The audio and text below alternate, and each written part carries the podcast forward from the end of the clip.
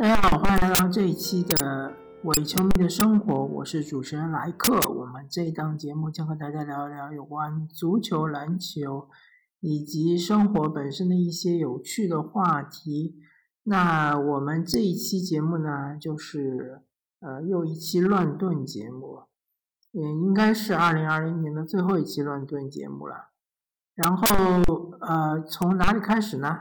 我们先从网球开始吧。二零二零年的网球比赛特别的艰难。自从澳网小德拿到冠军结束之后呢，中间中断了很长一段时间，最终是从美网开始重启。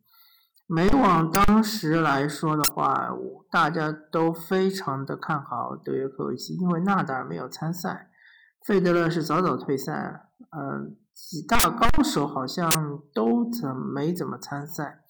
但最终是由于德约科维奇一个危险的呃一个随意的击球动作，打中了呃边裁，呃然后导致球童还是边裁我不太记得了，导致最终被判判负。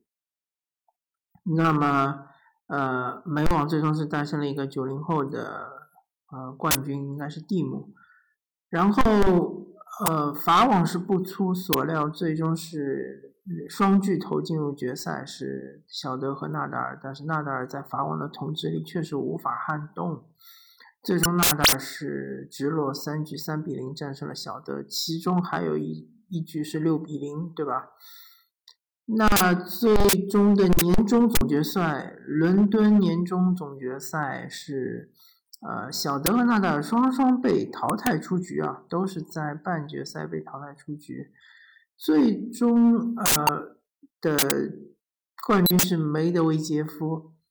那可以说，二零二零年终于是九零后崛起的一年，他们拿到了呃第一个呃大满贯，同时他们也非常令人信服的连续。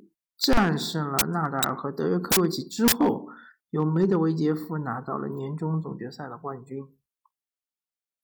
啊，好吧，总结一下就是，其实2020年最大的赢家还是纳达尔。虽然说小德也拿到一个大满贯，但是纳达尔已经拿到了二十个大满贯，离费德已经是持平了和费德勒之间的，呃，同样都是拿到二十个大满贯这样一个傲人的战绩。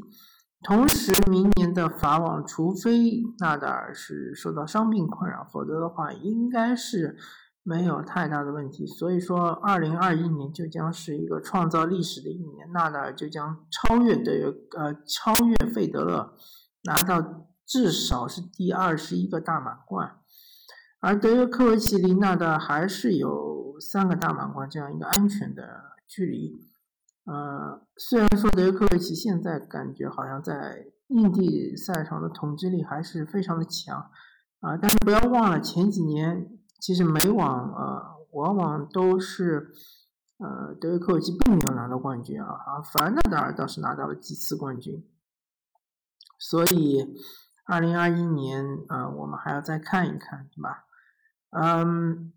网球就聊到这里啊，当然，二零二一年我们应该会迎来费德勒的回归，否则的话，我相信费德勒应该就已经选择退役了。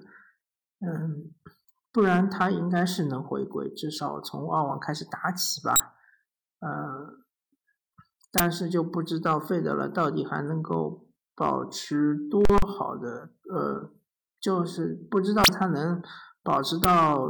多少的状态？因为他毕竟已经有大半年或者甚至于一年没有打网球了。网球就聊到这儿，然后我们聊聊足球。足球今天是最大的新闻，就是一代球王马拉多纳在六十岁由于心脏骤停而逝世，对吧？所谓其实就是心血管疾病嘛。呃，其实非常可惜，马拉多纳作为一个职业足球运动员，他其实对自己的身体的管理是非常糟糕的。这是一个非常好的反面例子，就告诉职业运、职业球员、职业运动员，不管你是在现役还是退役，一定要管理好自己的身体。像马拉多纳这样毫无节制的，嗯，就是饮食也好，或者甚至于是一些呃不良嗜好，比如吸毒啊、吸烟啊这样的，是呃很容易搞垮自己的身体的。当然，像我这种八零后的球迷，对马拉多纳的印象还是非常深刻的。虽然说我看球的时候，马拉多纳是已经退役了，但是马拉多纳那些集锦还是呃深深的烙印在我的脑海中。包括他连过五人，对吧？世界杯里面最重举的一次表演。还有呃，上帝之手，还有拖着一条伤腿带领阿根廷打进世界杯决赛，还有带领一支名不见经呃名不见经传的意大利小球队那不勒斯夺得意甲冠军，这些壮举确实呃不愧为是一代球王这种称号，对吧？当然，呃，马拉多纳肯定是没有完全发掘出自己的天赋，他就和很多很多那些，嗯，并没有很好的，呃，通过努力的训练，然后通过保持自己的身体状况来，呃，百分之百发掘自己天赋的球员一样，呃，这些，呃，非常令人惋惜的球员，包括。但不限于像阿德里亚诺啊，啊，像是这个嗯，巴洛特利呀，对吧？像是加斯科因啊，呃，甚至于像是鲁尼啊，其实都是这种类型的。包括小罗纳尔多，对吧？包括像是啊，甚至我觉得梅西也并没有完全挖掘出自己的天赋，虽然梅西已经非常的伟大了。呃，其实真的就是说，如果要求每一个球员都像 C 罗这样严格要求自己，呃，甚至于一种对自己身体非常变态的这种控制的话，确实是强人所难了，对吧？那其实真的没办法，因为你是一个职业球员，嗯，职业球员，你你的身体就是你的本钱，对吧？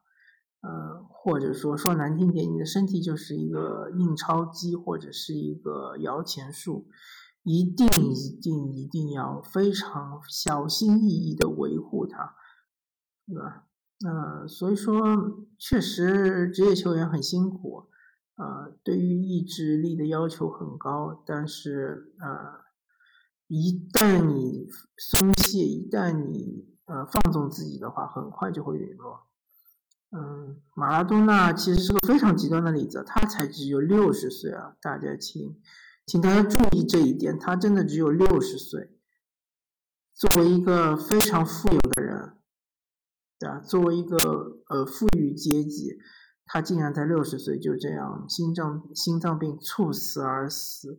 那其实最近这几年一直听到他说身体有恙啊，或者身体出现问题啊。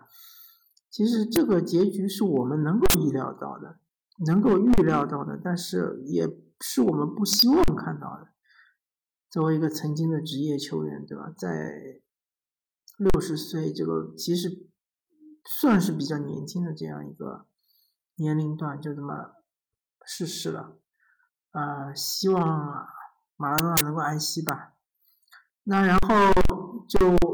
聊一聊篮球吧，篮球嘛，就肯定要聊 NBA 对吧？NBA，我一直在说，就是 NBA 比赛期间，比赛就是像大片电影一样，但是 NBA 休赛期就像是呃伦理剧或者是一些连续剧啊，有非常扣人心弦的这种情节，对吧？可能这个场面并不是非常的宏大。但是情节丝丝入扣，对吧？呃，关系非常的复杂。现在就是正在上演这个伦理大片，呃，最最令大家瞠目结舌，或者说最令大家呃意外的就是博格丹，呃，博格丹维奇呢，他的这个之前号称是雄鹿已经谈妥了先签后换和。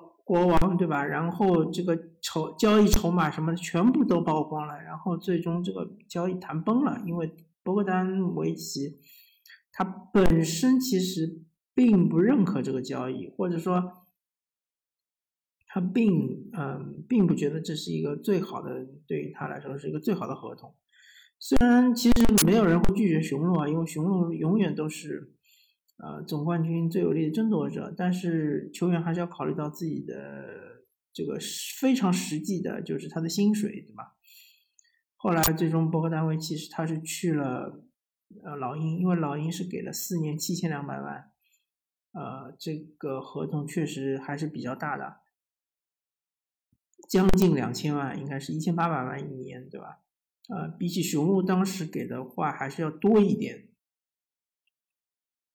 那啊，雄鹿现在就处于一个非常尴尬的位置啊。他虽然说是换来了霍勒迪，对吧？但是呃，他的这个呃迪迪文琴佐这样的球员，当时已经被作为交易筹码了，现在没有交易走，那么。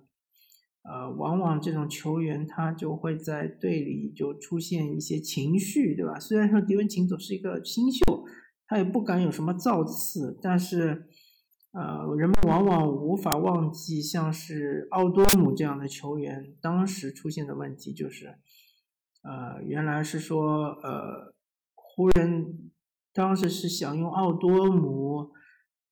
呃，作为一个主主要的一个筹码来交换保罗，最终是被联盟是以篮球原因给拒绝了。因为当时呃黄蜂队是被联盟托管的嘛，所以呃奥多姆被得知了这件事之后，整个赛季都是浑浑噩噩。然后湖人很快把他交易到了小牛啊独行侠，但是他其实就从情绪上其实已经崩溃了。他根本就呃没有完全没有打出自己的身价，最后又被独行侠给抛弃了。那我们不希望迪文琴佐这样一个非常呃有潜力的新秀，是最终是出现这样的结局，对吧？但是雄鹿确实是需要做很多善后的工作。呃，从整个就呃交易市场来说，确实我们不得不承认，湖人应该是最大的赢家。他们虽然说走了布拉德利，对吧？其实总决赛他根本就没上场，啊，季后赛其实他根本就没上。布拉德利走了，布拉德利走了，隆多、隆指导可以说是总决赛里的 X 因素，而且是发挥的非常出色。他们还走了霍华德，霍华德可以说是当时呃打掘金的时候是制约约基奇的一把利器，嗯。他们走了三个主要的轮换球员啊，他们还走了麦基，麦基，呃，当然在常规赛还是比较好用的，然后到了季后赛呢，其实场均时间其实越来越少。打开拓者的时候还能场均上个十分钟左右，打个假首发。打火箭第一场惨败之后，基本上就被放弃了。呃，打这个掘金的时候也能够场均上个五六分钟吧，还是个假首发。然后打热火基本上也是完全被放弃了。呃，所以麦基不是一个可以说是重要轮换的球员。那么湖人是需要波普，呃，同时卡鲁索应该还是在合同内。呃，他们是签了像是施罗德，呃，然后是小加索尔这两个非常重要的球员，还签约了老将马修斯。马修斯上赛季我看了一些他的比赛，因为他的雄鹿嘛，他当时嗯打热火的时候主防的是这个阿呃那个巴特勒。呃，其实马修斯还好吧，因为他之前也是受过一个跟腱的重伤，所以他的运动能力肯定是呃下降很多。但是他的三分啊，还有他的防守啊，特别他下盘还是可以的。原来我记得马修斯在开拓者的时候，嗯，当时曾经打火箭的时候，他还能防一防，像是哈登啊。呃，林书豪啊，这样的球员还可以的。他是属于这种矮呃矮壮的这种二号位，可以防到四号位。那么呃，小加虽然说他离当时巅峰时期在灰熊时候的呃呃 D DPOY 就是最佳防守队员的小加，其实已经下降很多很多了。呃，但是不管怎么说吧，啊，这个只要他保持健康，其实他发挥的作用还是比较大的。当然，我其实还是挺怀疑，如果说，呃，湖人像在季后赛遇到像是掘金啊，或者像是开拓者，或者是，嗯，像是爵士这样的球队，他这个挡拆啊，小加其实是防不了的。不管是莫雷的挡拆，还是米切尔，还是利指导，是或者说是 CJ 的这样的挡拆，确实小加应该是防不了。如果遇到这几支球队的话，我觉得湖人可能还是会把小加作为一个假首发来打。那么湖人的基本盘还是老詹和这个安东尼戴维斯。其实我们看湖人，那啊，当然施罗德我还没点评啊，施罗德也是个不错很好的球员，特别是在常规赛很有用，因为他是可以分担啊勒布朗詹姆斯一定的压力。呃，作为一个组织控卫来说，对吧？而且他的得分爆发力也还可以。呃，如果你他手顺的话，一场比赛拿个三十分也不是很难。那么，其实湖人队整个球队在季后赛的战斗力，我们还是要看这个基本盘是双核，安东尼戴维斯和勒布朗詹姆斯，他们两个人的呃综合能力都很强啊，但是都有弱点。戴维斯的弱点就是容易受伤。呃，只要他能保持健康，他在季后赛就是一柄利器啊啊，基本上就是无限换防的。呃，当年就是总呃就是总冠军勇士队里面那个呃防守核心追梦格林的升级版，升级不是升级在防守端，是升级在进攻端，因为追梦格林虽然说。呃，勇士特别是第一冠的时候，他的三分球很准啊，四十几的三分命中率。但是，毕竟他的内线的这种破坏力没有安东尼戴维斯那么的强，对吧？呃，这个很很正常。然后，呃，老詹他的嗯 X 因素其实就是在于他下降到底有多少，或者说他会不会有一个重大的伤病，因为。呃，以史为鉴嘛，呃，其实科比在那场跟腱断裂的比赛之前，我记得没错，应该是打勇士吧。跟腱断裂比赛之前，他其实也没有受过大伤啊。他和勒布朗詹姆斯一样的，都是十八岁的时候就进入联盟，而且打到三十六七岁的时候，一直都没有受过太大的伤病。突然之间，就是那场比赛，他的跟腱断裂，然后。休休整了一年之后回来，就再也不是原来的科比了。所以说，勒布朗詹姆斯他一直这么打，一直这么打，一直一直就是说，呃，出勤率那么高，其实是有这种隐患的。同时，也不排除就是自然的这种身体水平的下降，对吧？也会有一个断崖式的下降，也可能会出现这种情况。所以说，呃。其他的没什么好担心的，担心就是担心这两位不要出状况。那么湖人队的角色球员，其实看了去年的季后赛那么多比赛，就就能得出结论嘛，就角角色球员没有那么重要。他的这个打法，其实角色球员都还挺适合的。呃，而且对于投射，好像要求也没有那么高。当然，湖人队里面。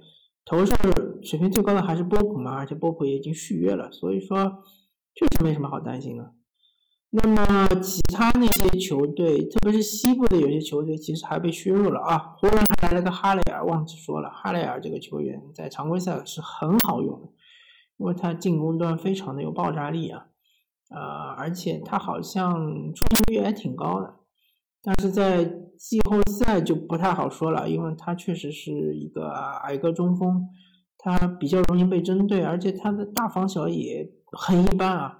一般来说，一个中锋如果说身高比较矮的话，他的大防守能力、脚步移动能力应该是很快的，但哈雷尔却不是这种类型的。呃，简单来说，他就是一个进攻非常强、持饼能力非常强，但是防守能力。比较弱，而且护框很一般的这样一个中锋。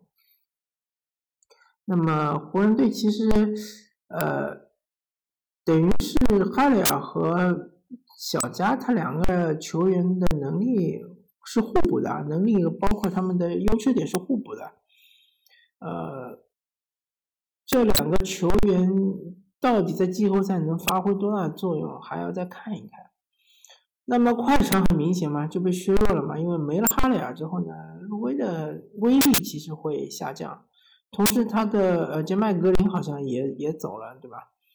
嗯，快船队也有一定的补强，但是他们其实最缺的是一个控卫，像保罗这样的控卫好像并没有补充进来，所以说快船下个赛季如果说能保持健康的话。呃，也许可以期待一下吧，看一下到底是如何，对吧？嗯，决心其实肯定是被削弱了，因为他们的格兰杰嗯走了，对吧？嗯，格兰杰最终是去了活塞，因为活塞给的合同更大嘛，这很正常。